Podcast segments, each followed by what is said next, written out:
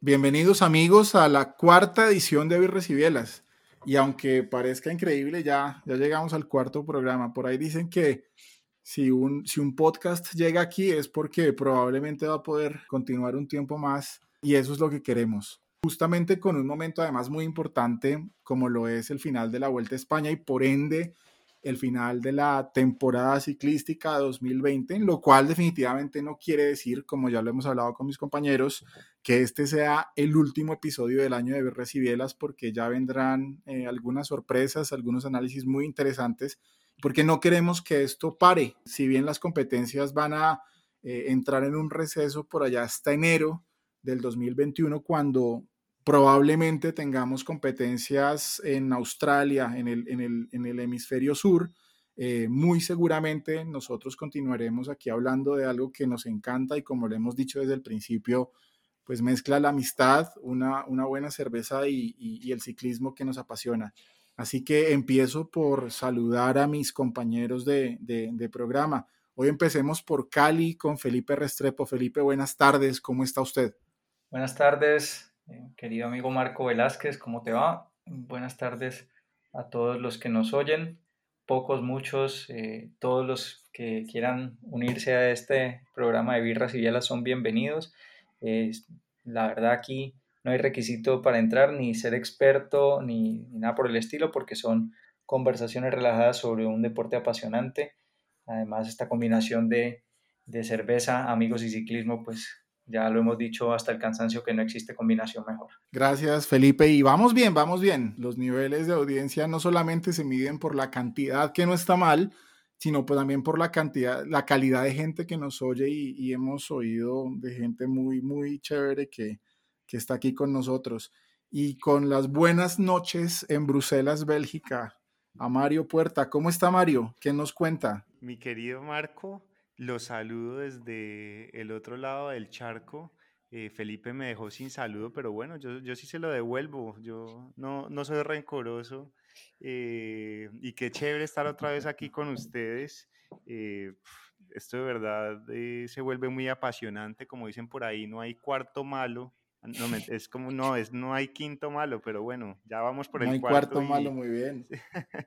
no, ya, ya vamos por el cuarto episodio y creo que nos la estamos disfrutando mucho. He tenido comentarios bien interesantes de gente que, que no era tan apasionada del ciclismo y que le ha gustado nuestro programa porque, porque dicen que, que han aprendido cosas sencillas y que se divierten mucho.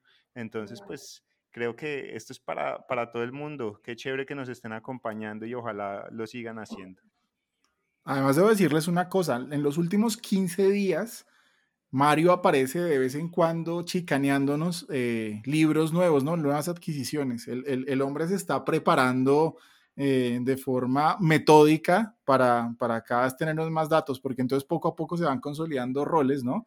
Y, entonces Mario es el hombre de, los datos, pareciera ser, así que, pues no, muy contentos con, con, todo lo que está pasando y pues definitivamente eh, queremos crear un ambiente, una atmósfera, como decía Felipe, de inclusión para que todo el que quiera eh, oír sobre ciclismo, aprender un poco, incluso eh, ojalá más adelante eh, poder también hacer comentarios para que podamos dialogar con, con quienes nos oyen, pues continuemos en esto. Así que bueno, este, este cuarto episodio eh, arranca con un análisis eh, de lo que está en este momento ocurriendo en Colombia en materia de ciclismo, porque aquí las cosas no paran. Eh, en este momento la temporada nacional está en curso y está específicamente en curso la Vuelta a Colombia Femenina, que tiene cinco etapas, que está llegando a su meridiano y que tiene líder ecuatoriana. Imagínense ustedes, esto, esto no solamente es un un, tema de, los eh, habitantes del hermano país triunfando en las carreteras de Europa, sino también haciéndolo en Colombia, como ya lo venían haciendo hace un tiempo cuando, cuando eh, Richard Carapaz estaba aquí, sino que además las mujeres están aquí también marcando la pauta. ¿Cómo, cómo lo ven ustedes? Sí, no, qué chévere, qué chévere poder hablar de, de ciclismo femenino y de este y de esta Vuelta a Colombia femenina que, que, como decía Marco, cinco etapas, 23 equipos, 130 ciclistas que están compitiendo por estos días, unas ciclistas impresionantes, o sea, solo les digo, Daniela Tortúa, Jessica Parra, Lorena Colmenares, la actual campeona del, eh, de la Vuelta a Colombia femenina, la chilena Aranza Villalón, eh, y pues aparte, curiosamente, eh, María Luisa Calle, 52 años, y aparte, después de, de estar pasando ese, esa suspensión por dopaje de los Panamericanos de, de, 2015, a mí la verdad me parece bien curioso, pero eso es lo que nos está entregando eh, la Vuelta a Colombia femenina y qué chévere que, que en Colombia estemos apoyando el ciclismo femenino y que lo sigamos haciendo porque mucho talento sí hay. Sí, se ha visto un compromiso de la empresa privada y también del Estado, eh, de los medios. Siempre decimos que esto es fundamental para que el ciclismo pueda seguirse desarrollando. El potencial está, el interés de la gente y de los competidores está, pero, pero sin recursos pues no hay manera de, de sacar adelante algunas carreras que se quedaría, sería una pena que no, no tuvieran el desarrollo o que tuvieran que migrar para poder encontrar ese respaldo. De manera que la vuelta avanza, eh, una vuelta, como decía eh, Marco y Mario, con un formato corto, con etapas que la de ayer, y, perdón, la de hoy y la de mañana oscilan entre los 78 y los 83 kilómetros, con unos ascensos interesantes, con unos lugares realmente emblemáticos del ciclismo colombiano entonces, una linda competencia y con el interés de, que en este momento, como decía Marco, lidera la ecuatoriana Miriam Núñez y que, y que la ganadora de la etapa de hoy, Lorena Colmenares, está de segunda en la clasificación general. De manera que, bueno, por encima de quién gane o de si Ecuador viene también a, a ganarnos acá en la casa, pues lo importante es que, que, esta vuelta se está desarrollando y que siga creciendo como, como ejercicio de ciclismo femenino y como un peldaño más para el crecimiento del ciclismo en Colombia, que es lo que, por lo que todos propendemos. Sí, algunas, algunos datos interesantes de la, de la carrera. Eh, ayer, eh, en una crono súper interesante en el municipio de Pesca, la ecuatoriana se montó, se montó en el, en, el, en el marcador y sobre todo en un ejercicio que no es tradicional para los habitantes de estas latitudes por efectos de algo que históricamente ha sido así y es que eh, los, los, ciclistas y las ciclistas eh, entrenan en ambientes naturales de, de, escalada. Ecuador tiene una, una eh, topografía muy similar a la colombiana, así que llamó la atención eso. Pero también llamó la atención otra cosa y es que en un portal de información muy interesante que se llama Ciclismo Colombiano, eh, el cual está cubriendo directamente la, la, vuelta femenina, lo cual es muy interesante y se alinea con, con lo que Felipe decía, la necesidad del apoyo. Había unas imágenes muy interesantes del esfuerzo de la crono y las eh, pedalistas terminando el ejercicio yéndose para el piso, o sea, realmente eh, esfuerzos marcados al límite. Mm, no olvidemos que Pesca eh, está a más de 2.000 metros sobre el nivel del mar y que estos ejercicios de contrarreloj en altura, si ya de por sí son difíciles a nivel del mar, pues imagínense ustedes. Primero eso, y ahora pues hoy, en una etapa muy interesante, llegando al municipio de Monguí, en el departamento de Boyacá, municipio que es famoso por sus balones, ¿no?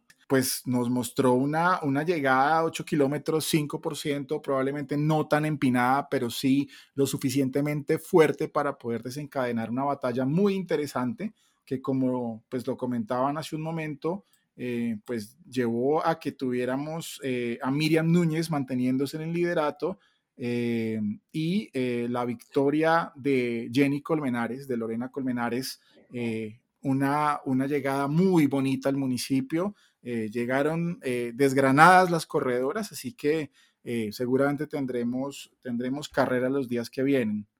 No, ojalá que, esto, que, esta, que esta vuelta a Colombia femenina se convierta en una, en una ventana para, para las ciclistas nacionales y que puedan llegar a, a, grandes equipos a nivel internacional. Hemos visto como muchas de ellas eh, este año eh, saltaron al ciclismo internacional. precisamente en Señal Colombia ha estado Diana Peñuela comentando pues las distintas etapas de, de, esta vuelta. Entonces yo creo que, que esa es la, eh, la publicidad que realmente hay que hacerle a, este bonito deporte, eh, mucho más cuando hay tanto esfuerzo y tanto talento eh, por parte de, las ciclistas colombianas y latinoamericanas que están participando en esta vuelta a Colombia. Lo que decía Marco, la, llegada a pesca, más allá de que de pronto no sea con una pendiente extraordinaria, pues se da en, en una altura y la mayoría de las etapas se están dando e, en, gran altura, arriba de los 2.000, 2.500 metros, de manera que acabo de ver justamente el video al que hacía referencia Marco con las imágenes de la llegada de las ciclistas y, francamente están acabadas, liquidadas por el esfuerzo, porque claro, no es solo la exigencia de la ruta, sino también que lo están haciendo a más de 2.500 metros de altura sobre el nivel del mar, entonces eso también tiene de interesante y de atractivo una vuelta ciclística en Colombia.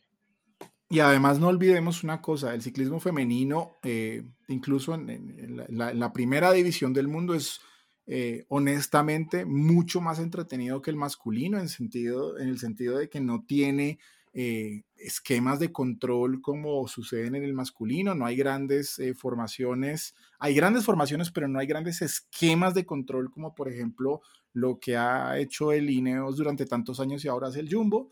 Eh, son carreras que se rompen faltando 70 kilómetros para la meta y que son muy entretenidas. Eh, y no nos olvidemos que en este momento, eh, como le decía Mario, muchas colombianas que pueden llegar a la, primera división del ciclismo tienen el ejemplo de ciclistas como Paula Patiño, que está en el equipo Movistar y que está haciendo unas primeras temporadas muy interesantes en Europa. La misma Diana Peñuela, que ya ha hecho pues muy buenos resultados. De modo que aquí lo que tenemos que hacer es empezar a verlo y muy seguramente estaremos pendientes de, la temporada eh, femenina cuando, cuando arranque y pues seguramente en nuestro próximo programa eh, estaremos haciendo un balance de esta vuelta a Colombia eh, femenina. antes de, entrar a, hablar de, la vuelta a España y de lo que, de lo que nos dejó el, domingo pasado la llegada al, Paseo de la Castellana. Simplemente recordar que también eh, pues se viene la Vuelta a Colombia masculina y el clásico RCN, competencias muy interesantes del pelotón nacional, respecto de las cuales también estaremos muy pendientes.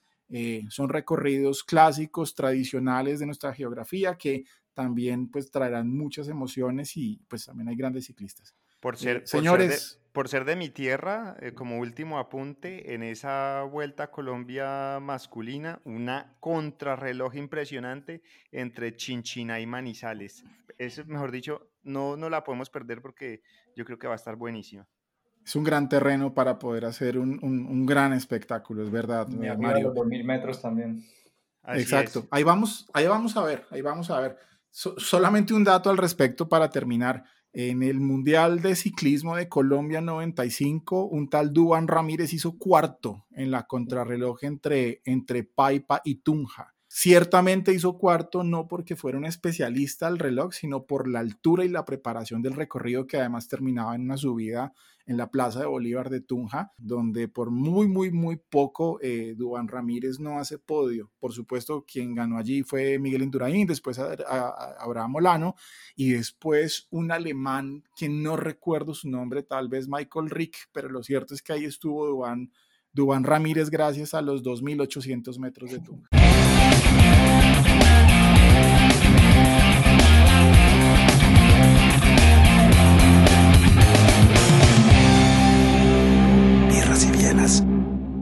Bueno, señores, vuelta a España.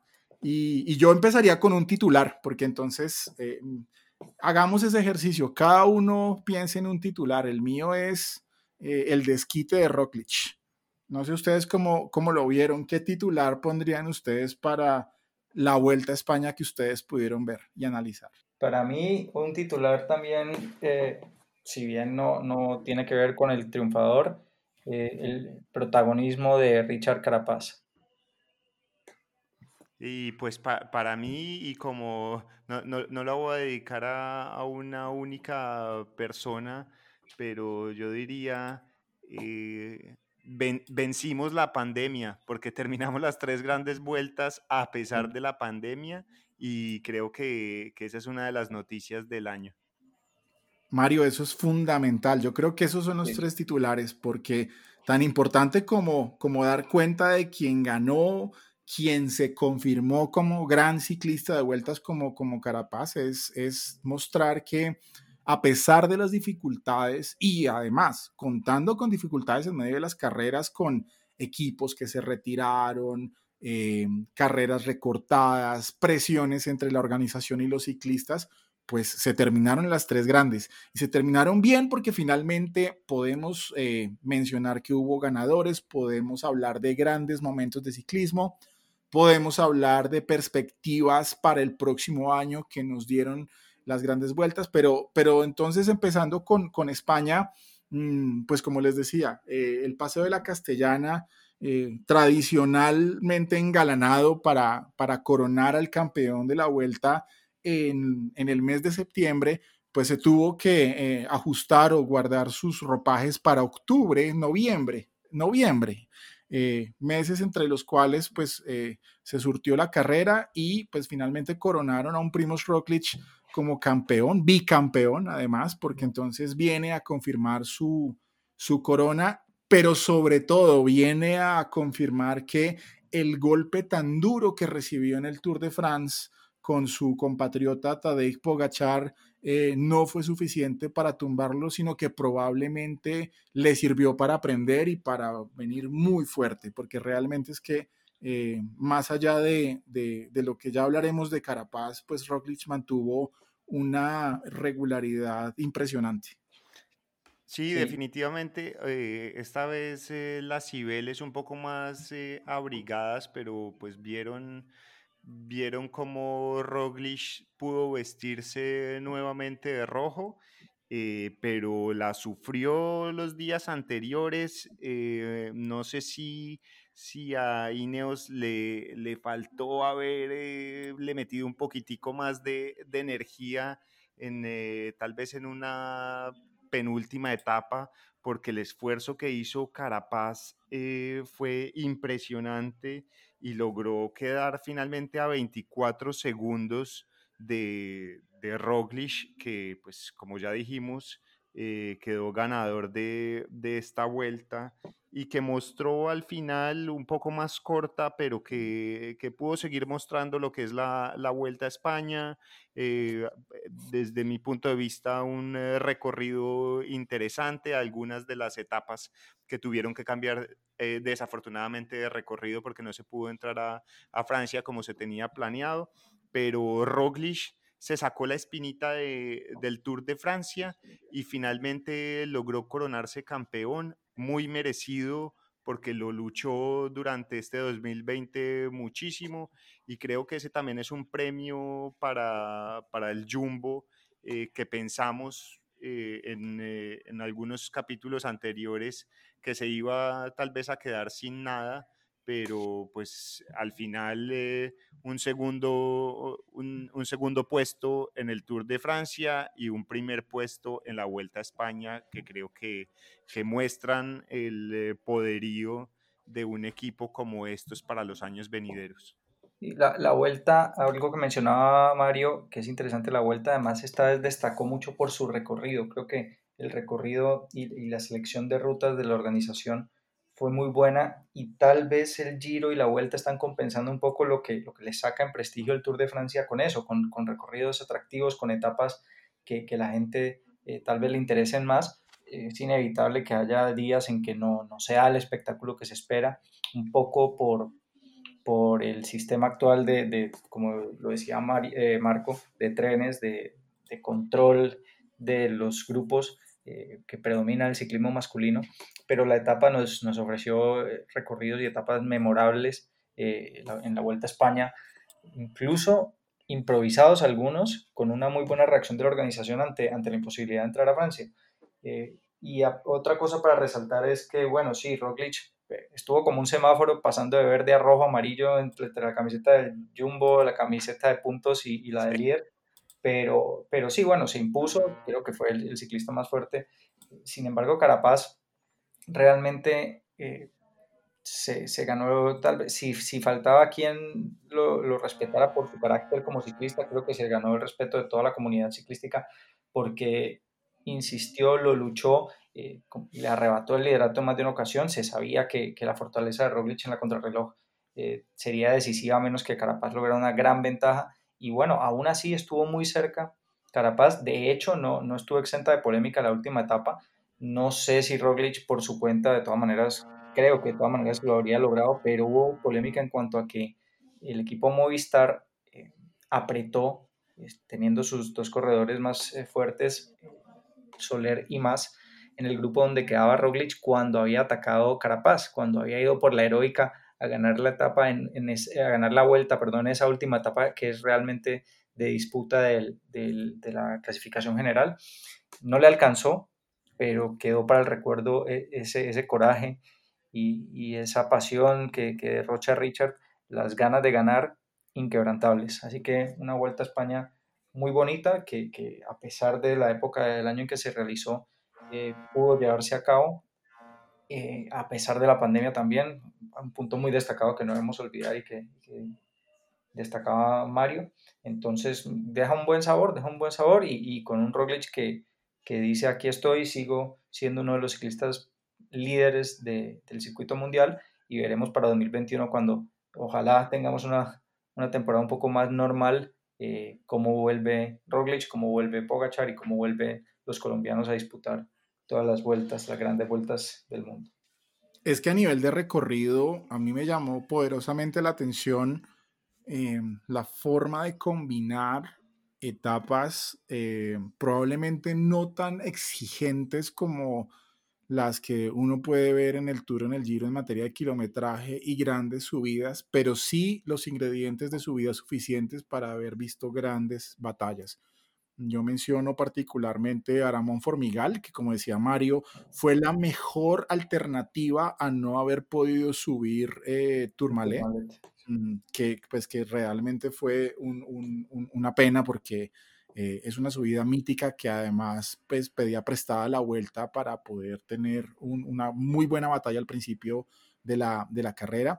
Posteriormente el Angliru, que lo dijimos en la edición pasada, es muy duro, es, son etapas muy complicadas, son subidas que no se consiguen en Colombia. Probablemente en Colombia lo más parecido es una subida que se llama el Limonar, pero es una subida mucho más corta. Y en Europa probablemente el Soncolán en, en Ah, en, Italia. Entonces tuvimos el privilegio de volver a ver el Angliru en toda su magnificencia y una batalla durísima. Y finalmente eh, en la cobatilla, ya, ya, ya en los últimos días, eh, cuando Carapaz lanza un ataque decisivo, probablemente tardío. Algunos han dicho que pues que Carapaz perdió la vuelta por no haber sido probablemente más combativo en días anteriores con todo y que hizo una maravillosa contrarreloj y este es uno de los grandes eh, resultados, yo diría, para el equipo. Lo hablábamos nosotros tres eh, durante la semana pasada. Hicimos una especie de, de, apuesta o de proyección. Yo les decía que Carapaz iba a perder minuto 40 segundos en la crono y, no, perdió menos de un minuto. Fue impresionante con todo y que era un ejercicio, digamos que casi que en su mayoría plano y que además Roglic saca tiempo es en la subida al mirador de Ésaro. Eso también fue impresionante. De alguna forma se revierte lo que pasó en el Tour y es que Roglic eh, se funde frente a Pogachar en la subida a la Planche de Belfields, eh, que es al final Aquí ocurre todo lo contrario y probablemente Rockledge eh, se, se guarda en el plano y termina de sacar la diferencia que finalmente le dio el título allí, en ese kilómetro 400. Entonces, pues algo muy interesante, creo que, creo que nos dejó emocionados, creo que también como la, la temporada empezó un poco tarde, quedamos iniciados probablemente y nos toca esperar un poquito a que, a que vuelva la, la, temporada del próximo año, que seguramente será, como lo hemos dicho, un momento de, si se quiere, desquite para los pedalistas colombianos. O no, quién sabe, pero tendremos que verlo el próximo año y eh, en programas eh, subsecuentes haremos un análisis a profundidad de lo que podemos ver ya se empieza a visualizar de esta temporada 2021.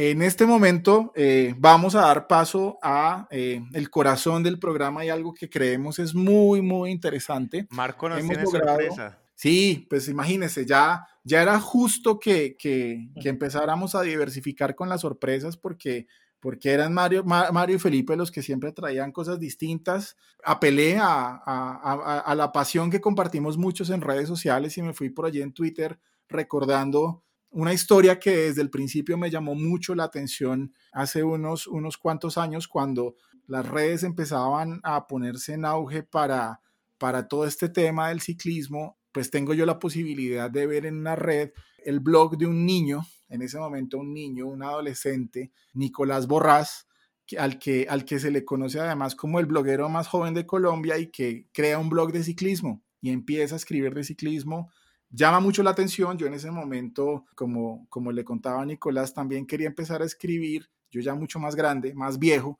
y vemos este, este es el caso de, de este blog y es increíble cómo escribe, cómo empieza con la pasión y la inocencia de un adolescente a narrar esto, pero además, muy pronto, desde la experiencia del corredor, porque ya como nos lo contará Nicolás, pues él toma la decisión de, además eh, sumergirse en este mundo del ciclismo competitivo. Así que muy contento, muy orgulloso de este trabajo con ustedes, Nicolás Borrás, en Birras y Bielas. Birras y Bielas. Estamos en este episodio de Birras y Bielas con un personaje muy, muy eh, interesante, muy importante, con quien queríamos hablar hace mucho tiempo, ya que más allá de el, pues, el, corto, la corta vida de este programa, eh, yo personalmente he seguido sus redes sociales y su historia durante un tiempo. Me parece que es una de esas historias que para los amantes del ciclismo es muy interesante. Vale la pena eh, pues que, que además de viva voz nos cuenten. Eh, estamos hoy con Nicolás Borrás, blogger, pero ciclista también. En este momento, digamos que podemos decir si hay, si hay un caso en el que estamos hablando con una persona que ama el ciclismo y que integralmente la ha asumido como un estilo de vida, es Nicolás. Entonces, por eso hoy en Birras y Bielas queremos, queremos hablar con él un rato. Nicolás, buenos días, ¿cómo está? Buenos días, Marco, a, todo el equipo del, del podcast. Y nada, como, como tú lo mencionas, es, un estilo de vida que, hace un par de años eh, decidí emprender y, bueno, paso a paso hoy hablaremos sobre eso. Gracias, Nicolás. Bueno, yo quiero empezar con, con, lo inmediato y es eh, su reciente participación en la Vuelta de la Juventud. Eh, yo me imagino que para un ciclista eh, amateur, un ciclista que está empezando su carrera, eso es un punto culminante, sobre todo porque en el ámbito del ciclismo nacional, pues tenemos hoy en día una carrera, pues eh, como el Tour Colombia, que es 2.1, tenemos la Vuelta a Colombia, que es la carrera tradicional, pero yo diría que después de estas dos viene la Vuelta de la Juventud, es, tanto por nivel de organización como el palmarés de quienes han sido campeones y hoy en día brillan en Europa. Entonces, cuéntenos un poco cómo fue su experiencia, qué representó para usted llegar allí, además, pues eh, conformando el equipo de la fundación de, Esteban Chávez, que, en este año pues tenía este, este apoyo además de Inca, ¿no? ¿No? Cuéntenos un poco cómo, cómo, cómo estuvo la cosa, cómo se sintió, eh, qué balance nos puede dar sobre, sobre la carrera y su participación. Sí, seguro.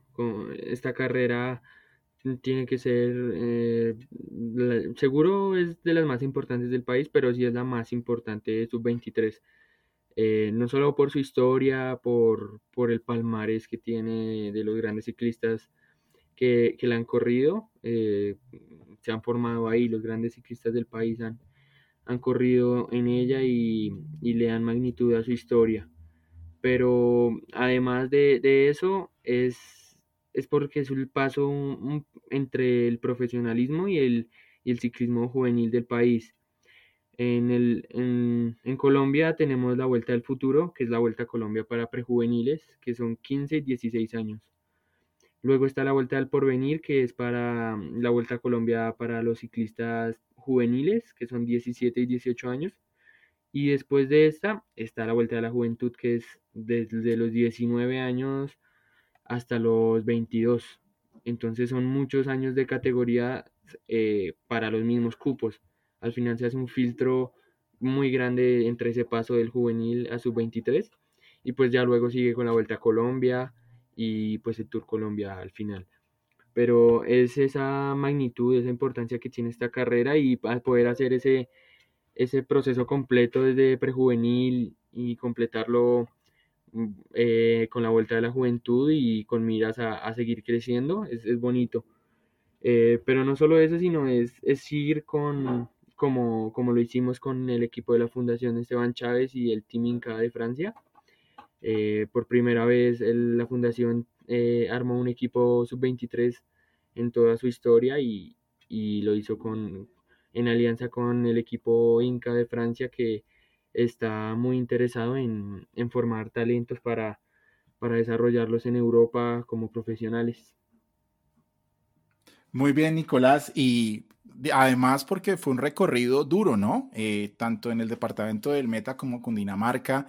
Eh, vimos no solamente, por ejemplo, el día de inicio una, una contrarreloj muy difícil y que además, pues desafortunadamente le costaba también eh, la continuidad a muchos, a muchos corredores, sino ese circuito en, en, la capital del departamento del Meta, en Villavicencio, que terminaba después con ese ascenso brutal. Yo le confieso que me gusta mucho mirar altimetrías, pero no conocía esa subida y, estamos hablando de 9 kilómetros al 9% más o menos. ¿Cómo le fue con, con estas exigencias en materia de recorrido? Seguramente usted venía muy entrenado, pero, pero, pero ¿cómo estuvo eso?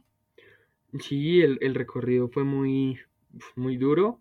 Fueron cinco días y eh, no solo lo duro del, del recorrido, sino el ritmo. Al final comenzamos 250 ciclistas, si no estoy mal, eh, que eran demasiados. Em, en la contrarreloj, que fue muy larga, pues nosotros acostumbrados en la categoría juvenil a hacer contrarrelojes de, de 20 minutos, 25 minutos. Esta fue una contrarreloj de, de 24 kilómetros que se hizo en, en, cerca de la media hora. Entonces era, era más larga pero estábamos eh, preparados y es igual, hace parte del, del, proceso del cambio de la categoría, eh, pero no deja de ser duro. ¿Usted, eh, ¿Usted, mide sus vatios? ¿Usted tiene, digamos, su, su, preparación y su desarrollo como ciclista? Digamos, ¿Usted está pendiente, digamos, de, esas, de esos elementos? Sí, yo creo que uno de los factores claves de, mm, para poder desarrollarse como un buen ciclista en, en esta nueva era es eh, ser aliado de la tecnología. Nosotros con la fundación de Esteban Chávez, que es donde me he formado como ciclista, le creemos mucho a, la tecnología, a, las herramientas eh, como desarrollo. Nosotros creemos que eh, en un país donde el ciclismo es tan diferente al europeo, los números, aunque no lo muestran todos, sí es una referencia inmensa para medirnos con respecto al, al nivel de los otros países y para formarnos pensando en el futuro. Y no solo en la contrarreloj fue muy valioso, sino en, en la etapa que mencionabas anteriormente del circuito, que sin ninguna duda fue la más dura de la carrera. Fue la más larga también, con casi 140 kilómetros, y al ser circuito hace que todo el día fue muy, muy duro. Fue la etapa más dura. Además que yo pienso que los circuitos tienen una particularidad.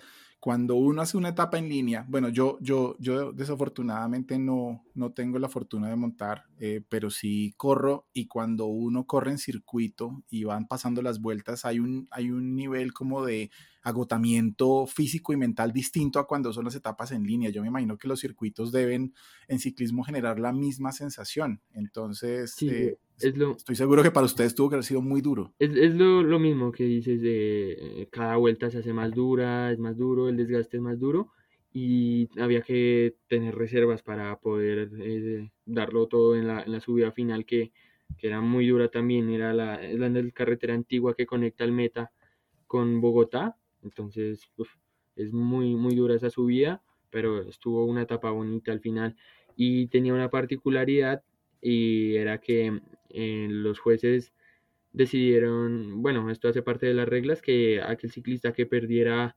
mm, casi una vuelta eh, lo, iban retirando, entonces íbamos pasando vuelta a vuelta y se veían en las orillas del, circuito ciclistas sin número, eh, que ya habían perdido el ritmo y al final es, ese día, después de que el primer día habían 250 ciclistas, al siguiente salimos 146, si no estoy mal. Ese día. Mejor dicho, casi que, una casi que una carrera de eliminación de velódromo, ¿no? Sí, casi, porque era como era tan explosivo, sube y bajas, eh, eso hizo que eso filtrara el lote mucho. Y, y, bueno, y, al final, pues es la Vuelta a Colombia sub-23.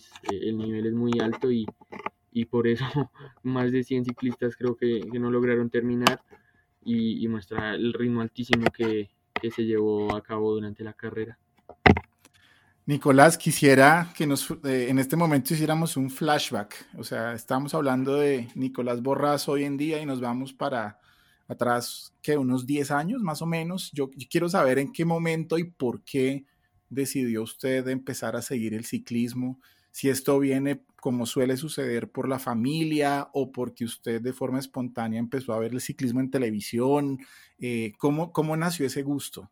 No, no, tanto tiempo, porque mm, pues yo, como la mayoría de los niños, yo creo que en Colombia, eh, empecé jugando fútbol, haciendo muchos deportes y al final, como a los 12 años, no, nunca, nunca me convenció, pero yo siempre tuve esa admiración profunda por los deportistas.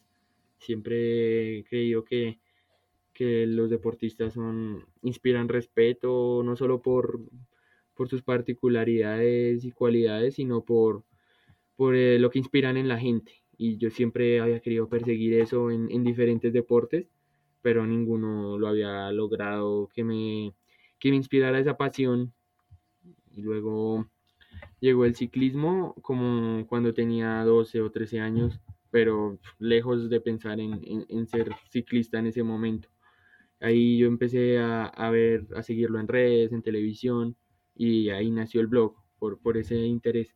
Pero luego cuando empecé a acercarme de a poco a las carreras, a, seguirlas más en las redes, en, en, el blog, uff, mm, yo dije, no, esto, esto hay que intentarlo.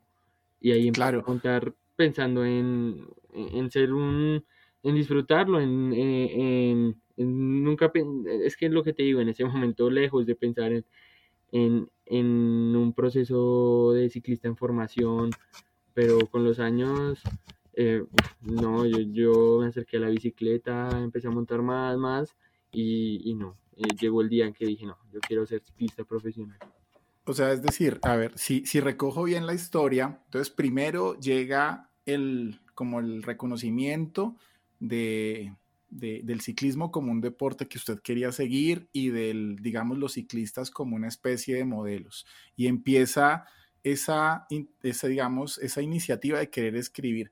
Entonces, ¿cómo, cómo, cómo llega el blog? Eh, porque, por supuesto, y lo digo desde mi experiencia personal, eh, yo también soy blogger, o bueno, le, contaba a Nicolás, durante mucho tiempo escribí de ciclismo, últimamente no he podido mucho porque pues mi trabajo a veces no me da mucho tiempo, pero eh, poder acceder a un espacio en un blog de un, de, un, de un diario importante, como en el caso de Nicolás, que es el espectador, pues requiere tiempo, requiere a lo mejor que conozcan el trabajo de uno o que de pronto haya algún contacto, ¿no? Entonces, ¿cómo, cómo, cómo el espectador llegó eh, a usted o cómo llegó usted al espectador y empieza este blog? Porque, digamos, es para una persona que es joven, como usted en ese momento, em, que está empezando a escribir, incluso hoy en día la gente no le gusta escribir mucho, eh, cosas que se van perdiendo, ¿no? Pero, pero ¿por qué? Por, ¿cómo, ¿Cómo fue ese proceso del blog? Me parece muy interesante como, como empezar allí.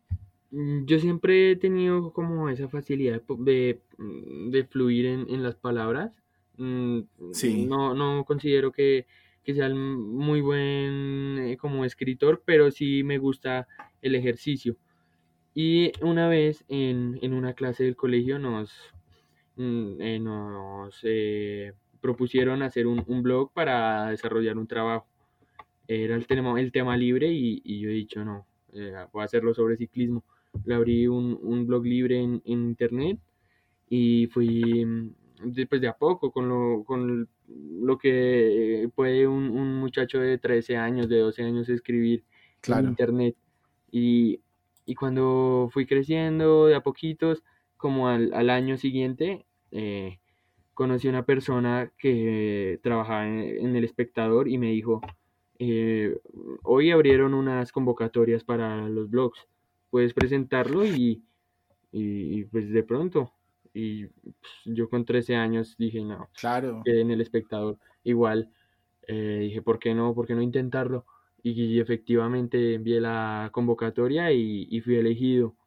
Desde ahí empecé a, a escribir ya dentro del, del portal del, del espectador y, y con los años he ido conociendo al, al equipo de deportes, a los directores del periódico y realmente en la parte periodística me he formado con ellos también. Claro, y, y Nicolás, ¿usted quisiera, usted quisiera dedicarse de pronto al, al periodismo deportivo más adelante? ¿Es algo que ha considerado por este lado, no? Pues Porque, yo, sí, por yo estudio periodismo ahora virtualmente. Ah, qué lo, bueno. lo O sea, acompaño con, con el deporte porque yo realmente, como te menciono, no, siempre he sentido que el estudio ha acompañado mi vida eh, con el de- con el deporte.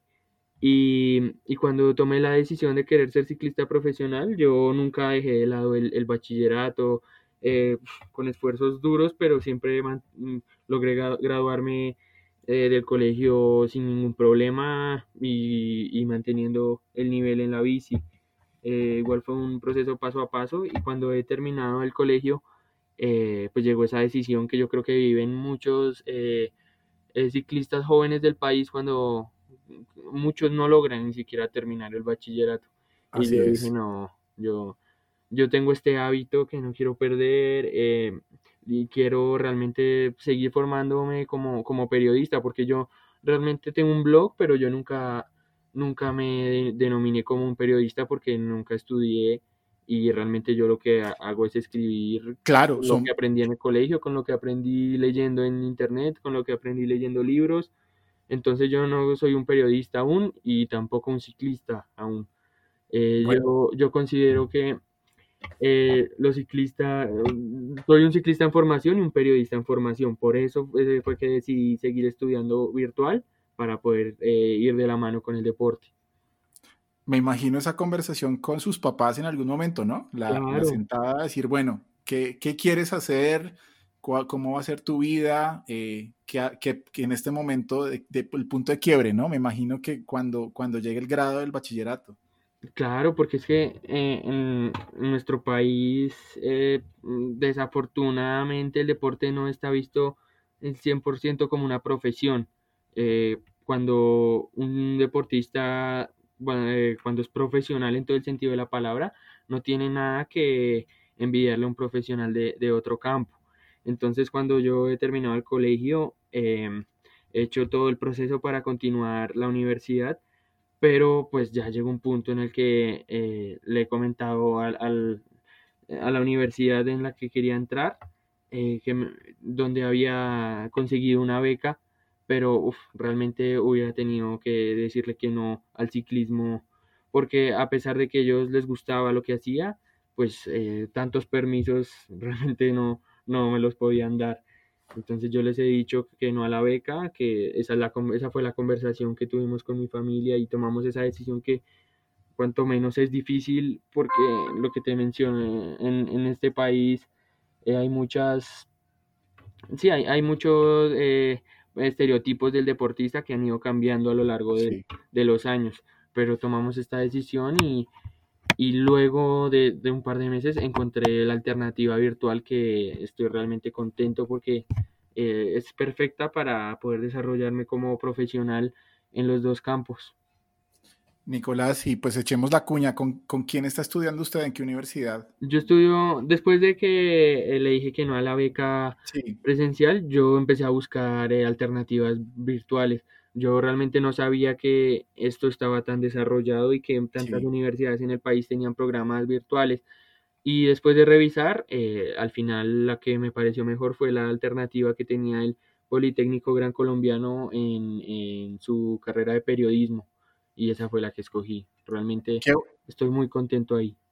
Qué bueno, Nicolás, porque es que uno piensa, por ejemplo, en países como Estados Unidos, donde los eh, deportistas tienen becas, eh, pueden hacerlo presencial, los ayudan. Desafortunadamente en Colombia pues estamos todavía como en ese proceso de entender el valor del deporte y, bueno, qué bueno que haya encontrado esa alternativa. Eh, Nicolás, quisiera preguntarle ahora, ¿cuál es el momento en el que llega la primera bicicleta de carreras para usted? O sea, ¿en qué momento ya esto es, bueno, tengo ya una bicicleta, o sea, te, ya tengo el material o voy en busca del material y empiezo a entrenarme? Eh, bueno, eh, la primera bicicleta, que yo creo que como todo, fue la con la que aprendí a montar en, en bicicleta, Sí, pero la de carreras seguro fue cuando tenía como 13 años y cuando yo dije, no, yo quiero empezar a montar, eh, lejos de pensar en, en lo que, en lo que estoy hoy, pero quería empezar a montar, así que eh, con, con mi familia empezamos a, a comprar los repuestos uno a uno.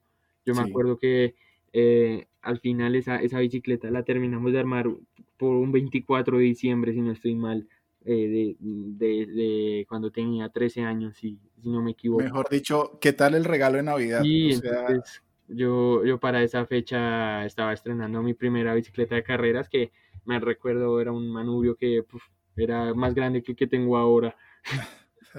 claro.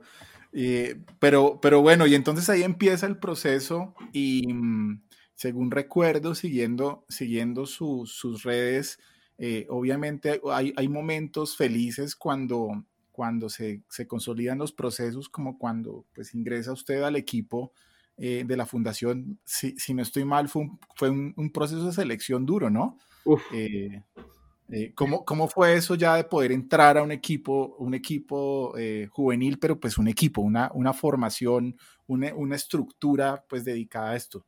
Exactamente, ese fue, eso fue en el, en enero del 2019 que empezaron los, los filtros de selección para, como lo hacen todos los años en, en la fundación de Esteban Chávez. Uf, eh, realmente eso tiene que ser lo, lo más duro que, que he hecho así como, como meses, porque duró casi dos meses el proceso de selección, en los que el primer mes fueron eh, etapas cada fin de semana eh, de eliminación. Yo recuerdo llegar al, al velódromo el primer día en- que nos han citado y ver 500 ciclistas más de todo el país, y yo decía, uff, de aquí saldremos, tendremos que salir siete adentro. Claro. Y luego em, día a día empezaron a, a salir gente, cada día salía gente, salía gente y luego cuando ya quedábamos como 20 o, o 15 o así, eh, nos han concentrado durante otro mes donde nos han puesto a prueba ya no solo sobre la bici, ya era madrugadas, eh, cumplimiento, modales, responsabilidad, eh, una serie de cosas que ya no iban solo en, en ser el, el mejor sobre la bici y, y al final, después de ese mes que fue muy duro, uf, eso tiene que ser de, de lo más duro que he hecho.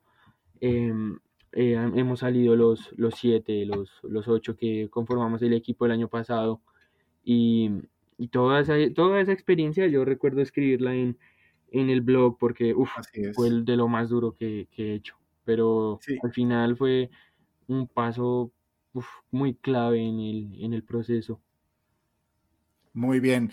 Y es que justamente pues esto es lo que permite que de alguna forma pues hoy, hoy usted pueda contar que, que disputó una, una vuelta a la juventud.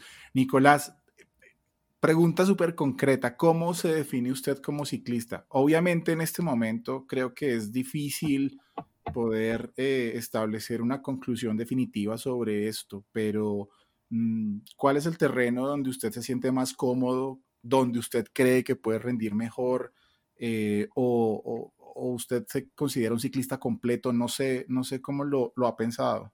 Uf, yo mm, seguro todavía me estoy descubriendo como ciclista, pero para responder concreto, eh, las contrarrelojes es lo que mejor me, me ha ido en las carreras grandes que he competido y la media montaña, seguro.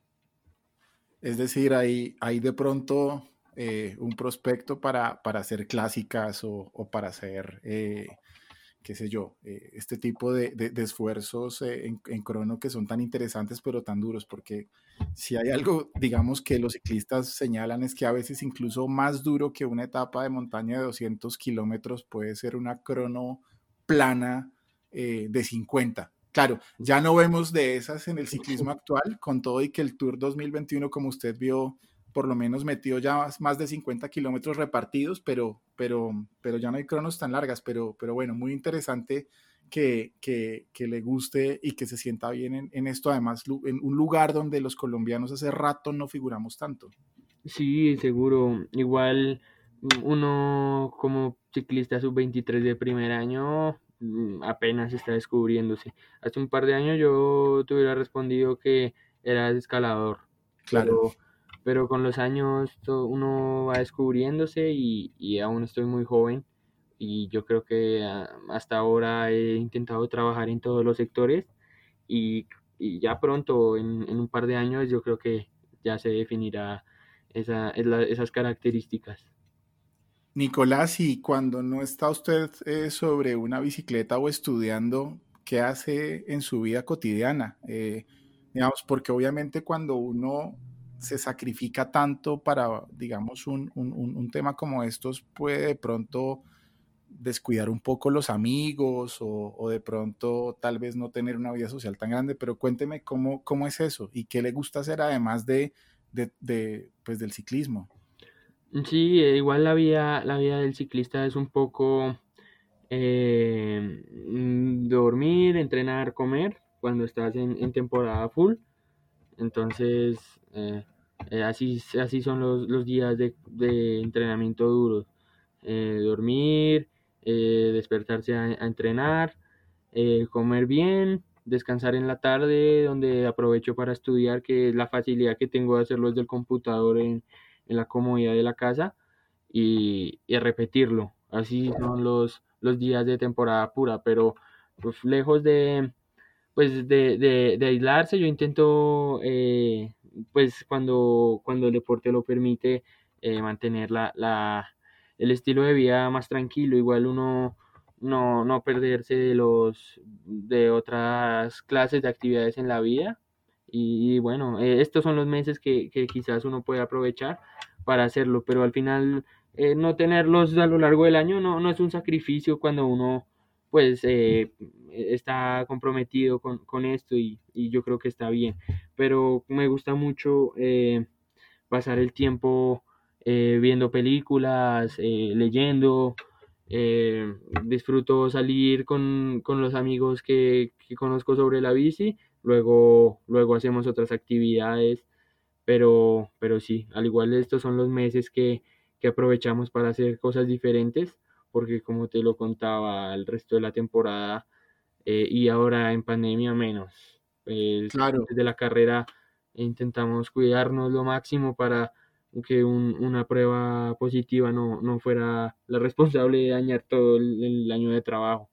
Entonces yo creo que estos meses son los que usamos para recargar, igual el estilo de vida que un deportista usualmente tiene no, no está acompañado casi de fiestas, pero de, de rumbas, pero está bien, igual eh, es tranquilidad y, y hay que saber aprovecharlo. Yo creo que eso va de cada uno. Algunos prefieren estos meses de pronto desquitarse en el año, otros realmente no lo necesitamos, pero está bien.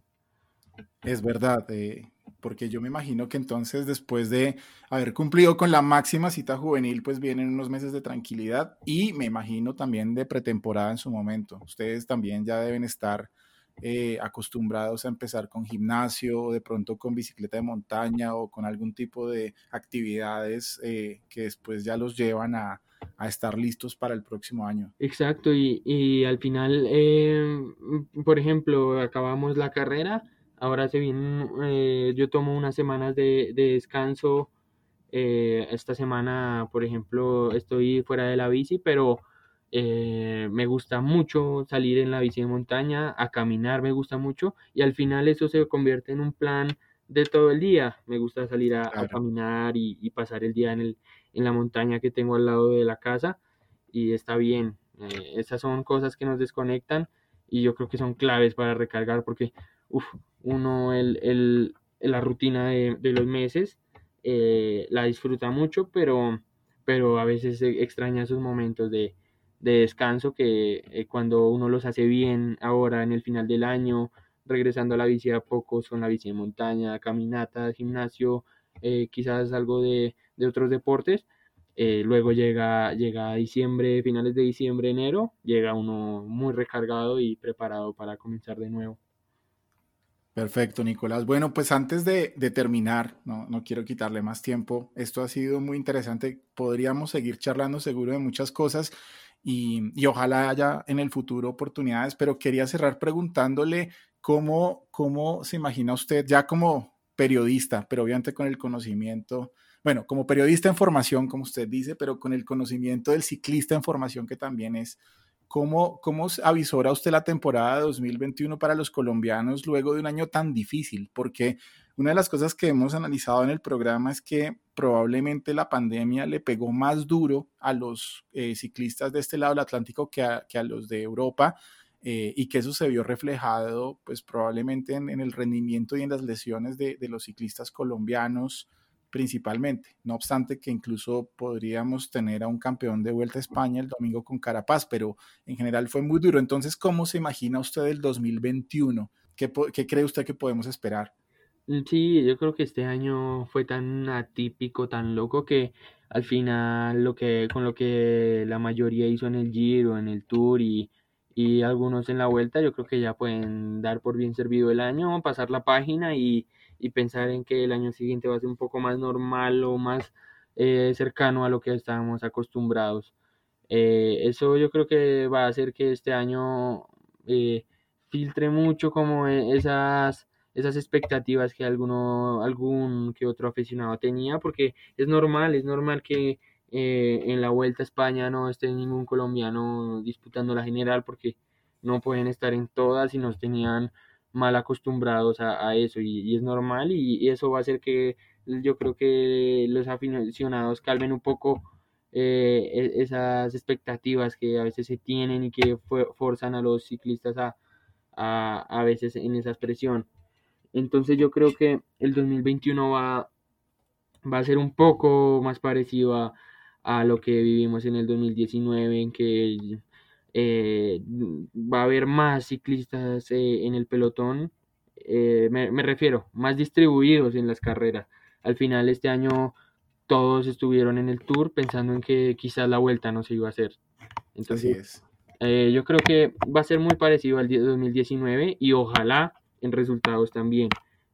Me refiero a, a, al Tour de Francia y que ojalá algún colombiano pueda, pueda lograrlo otra vez. Eh, el Tour va a ser un poco atípico en cuanto a recorrido, pero, pero con lo que se ha visto, eh, que al final el recorrido no es tanto lo duro, sino el, el ritmo y el nivel, yo creo que, que, van a ser buen año. Yo confío en que ciclistas como, como Egan pueda recuperar su, eh, pueda dar un paso adelante después de este año difícil, que por muchas razones fue, fue difícil para él. Y, y ciclistas como Nairo puedan encontrar también su lugar en, en, en estas grandes carreras. Nicolás, le, a nombre de, de Birras y Bielas le agradecemos mucho. Esta es su casa. Cuando, cuando quiera volver, de verdad que para nosotros, pues eh, muy, muy, muy honroso porque, porque queremos decirlo así. Eh, la entrevista la buscamos porque vemos en usted un modelo para muchas cosas, ¿no? De, de, de, disciplina, de sacrificio, de proceso y de amor al ciclismo, que es lo que compartimos. Obviamente usted está muy joven y no le podemos ofrecer una birra, pero sí lo de la biela siempre estará ahí para, para cuando quiera. Eh, los mejores deseos eh, en, en, sus carreras, en sus respectivas carreras, en su formación como periodista. Ojalá algún día lo tengamos en medios, lo, lo escuchemos, lo, lo, sigamos leyendo y como ciclista también. Y ojalá haya un buen eh, tránsito al, al, profesionalismo, que me imagino que eso vendrá en los próximos años y, y, que, y que además lo disfrute mucho.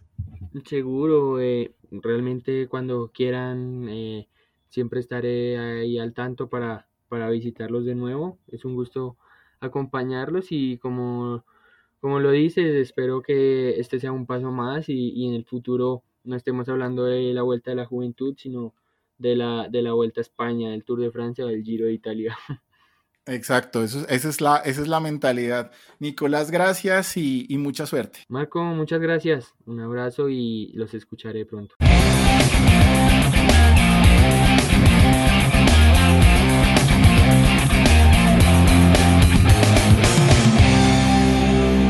Birras y fielas.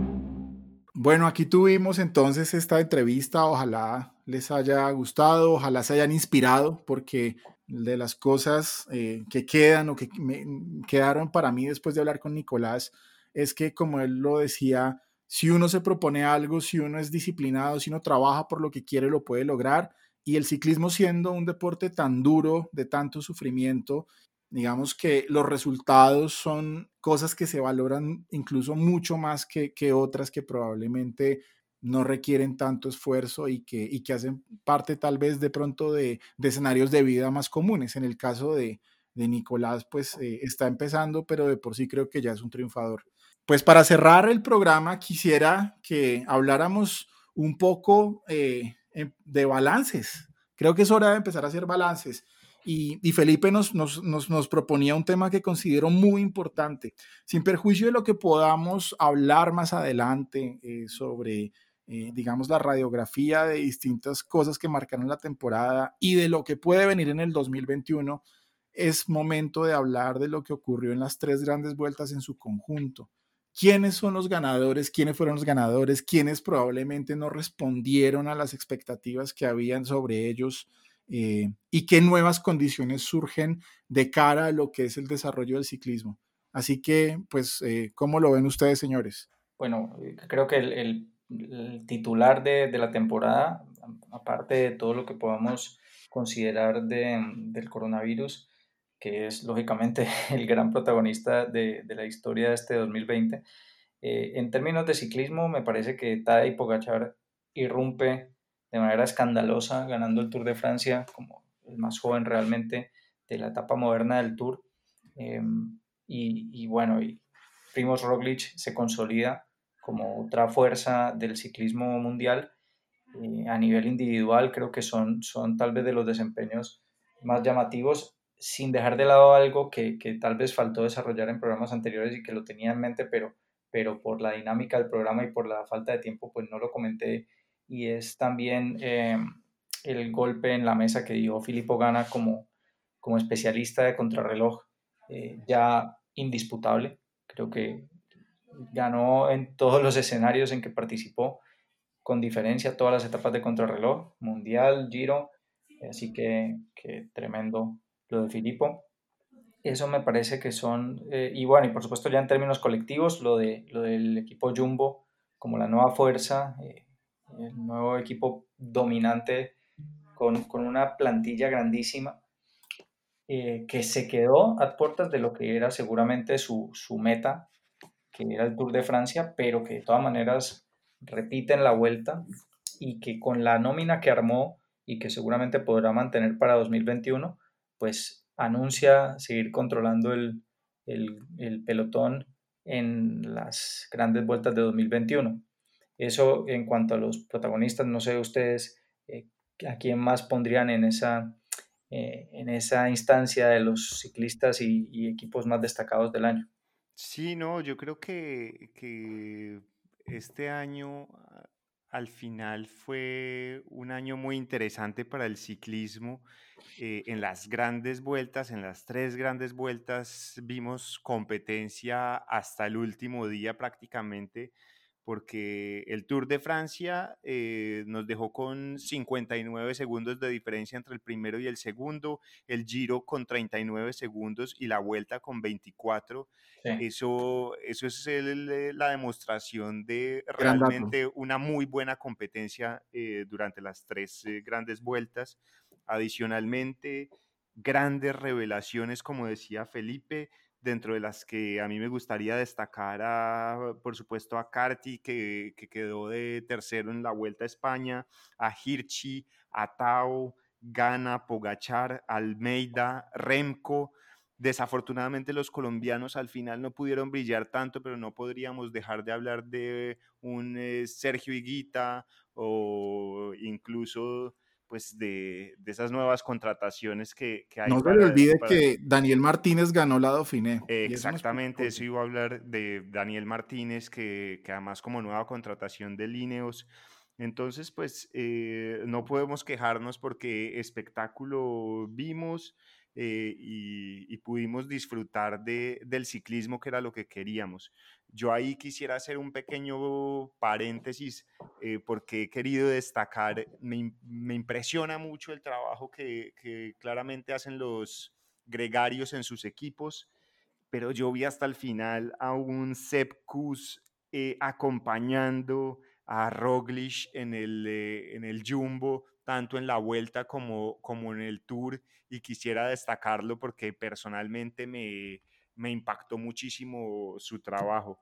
Pero creo que, que, pudimos disfrutar estos últimos meses y esperamos que el 2021 pues arranque muy bien para, para los colombianos y pues para el ciclismo internacional. Es que ese dato de los segundos que usted acaba de dar, Mario, es impresionante.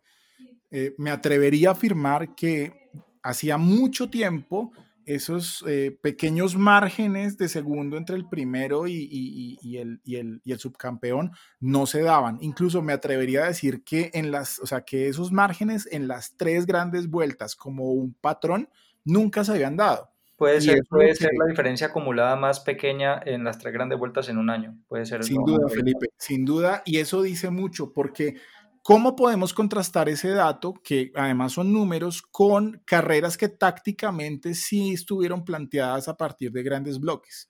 Porque esa es una, esa es una tendencia que, que hace parte del ciclismo moderno, que no se puede reemplazar y que entonces uno dice, ¿será que esos pocos segundos son resultados de, esas, de esos planteamientos tácticos o se trata de una consecuencia específica del ciclismo de este año también lo decíamos en su momento por los eh, problemas de preparación, por eh, también los miedos que podían darse sobre si las carreras iban a terminar o no.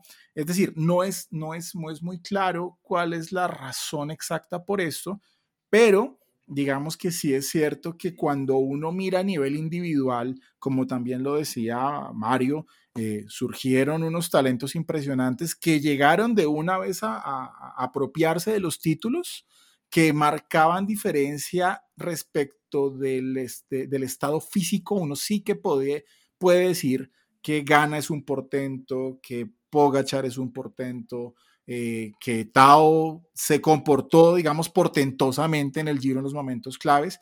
Y finalmente lo de los gregarios que se transforma en un elemento fundamental. Además de Kuz, yo, por ejemplo, quiero resaltar lo que, lo que pasó en el Giro con Rohan Dennis que, bueno, con Dennis y con Gana, eh, que cada uno en una etapa distinta le hizo la carrera a, a Tao Hart básicamente demoliendo al Songweb y específicamente pues a, a Kelderman y a, y a Hindley, perdón. Es impresionante el rol de estos gregarios que tienden a ser todoterreno y que casi que se concentran en momentos específicos. Probablemente Kuz es el gran ganador, es el mejor gregario del mundo en este momento porque Kuz lo hizo permanentemente.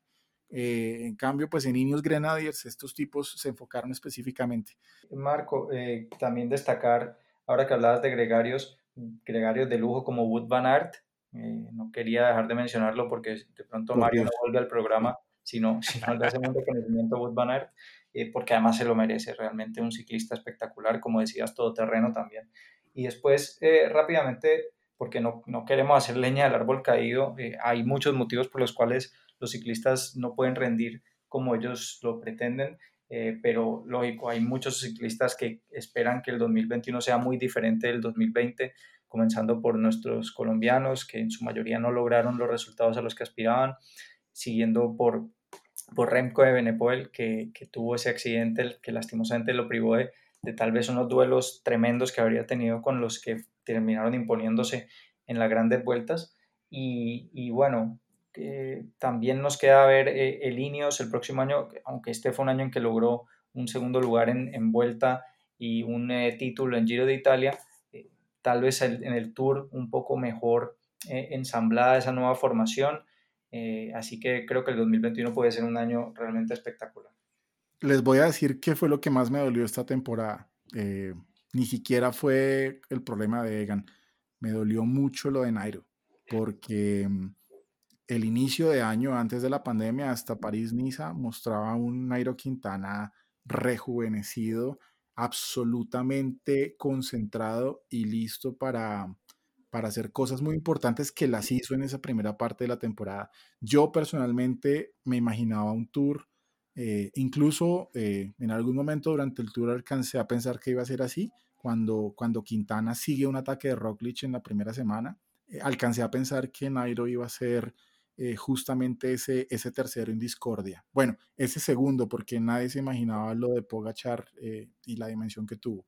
Pero fue muy doloroso ver ese trasegar eh, marcado por las caídas, por el escándalo que hubo del aparente dopaje y, un ciclista que, que ojalá pueda terminar de confirmarnos esa segunda juventud del próximo año. Esperemos que el Arkea sea el equipo que pueda confirmar esto, porque, porque creo que ahí está, creo que ahí está. Y no quería cerrar tampoco este balance del año con eh, la última gran vuelta corrida eh, con su equipo eh, Ineos Grenadiers por Chris Froome, quien se va al Israel Startup Nation y con eso finaliza el ciclo más glorioso del ciclismo moderno reciente. de las últimas décadas, un equipo que fue dominante y un ciclista que, más allá del gran equipo con que contaba, también demostró ser el mejor de todos, eh, logrando un palmarés espectacular en Tour de Francia, ganando además las otras dos grandes vueltas, ganando Giro y, Vuelta a España, eh, con participaciones destacadísimas en otras, en otras eh, carreras, incluso siendo medallista y podio tanto en, en el Mundial de Ciclismo como en, como en los Juegos Olímpicos de manera que no sabemos qué tanto le quede. Él dice que, todavía está lejos del retiro, que tanto le quede como para brillar en, su nuevo equipo, pero merece todos los reconocimientos y tal vez un, programa especial que hagamos más adelante, Chris Froome, eh, y realmente nos quitamos el sombrero con este espectacular ciclista.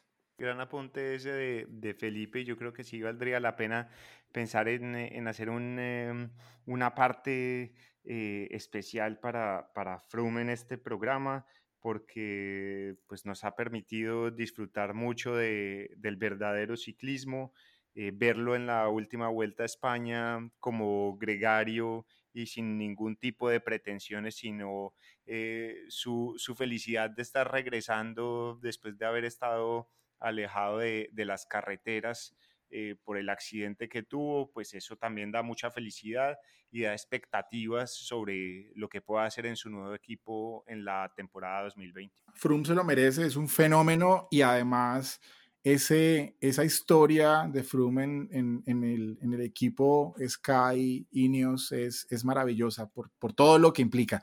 Muy bien, pues entonces, señores, esto no se ha terminado. No se muevan de sus sillas no guarden esas birras porque estamos a noviembre y yo creo que hasta que empiecen a sonar los villancicos estaremos por acá. Ni se les ocurra que, que birras y bielas para aquí.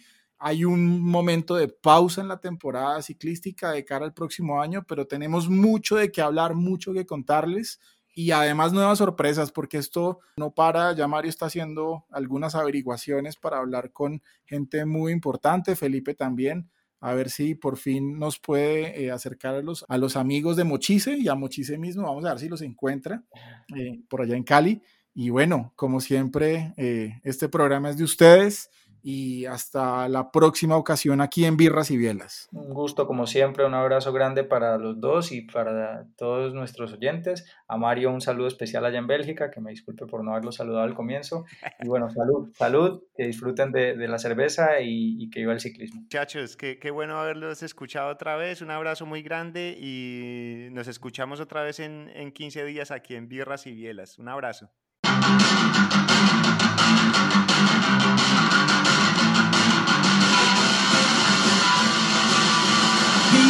Y bielas, birras y bielas, birras y bielas, oh, oh, oh.